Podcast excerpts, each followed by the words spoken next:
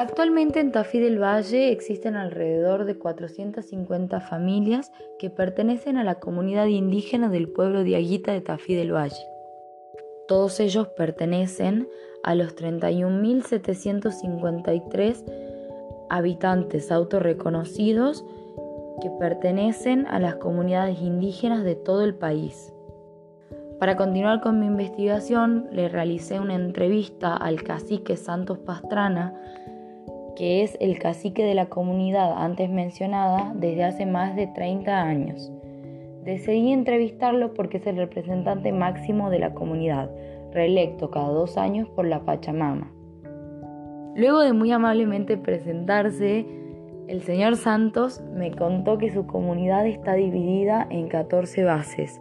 Costa 1, Costa 2, Pie de la Cuesta, Los Cuartos, Las Malvinas, Las Tacanas, Las Carreras, Santa Cruz, Rodeo Grande, La Ovejería, La Banda, Los Ojitos, La Quebradita y La Ciénaga, que es a la que él pertenece.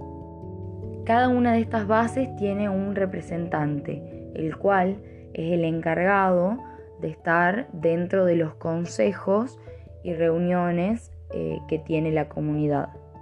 Están avalados por la Ley Nacional 26.160 de relevamiento territorial, contando así la comunidad indígena con casi 50.000 hectáreas en el Valle de Tafí. Cuando le pregunté cuáles eran los reclamos que planteaban actualmente, me dijo que lo que ellos más quieren es mantener viva la cultura de sus antepasados, desde la tierra que les pertenecía, los animales que aún protegen y el idioma. Pero me hizo una aclaración interesante, y es que ellos no tienen registros del cacán y el cacán ya no existe, pero les queda el quicho y el quechua, y desean que estas dos lenguas no se pierdan.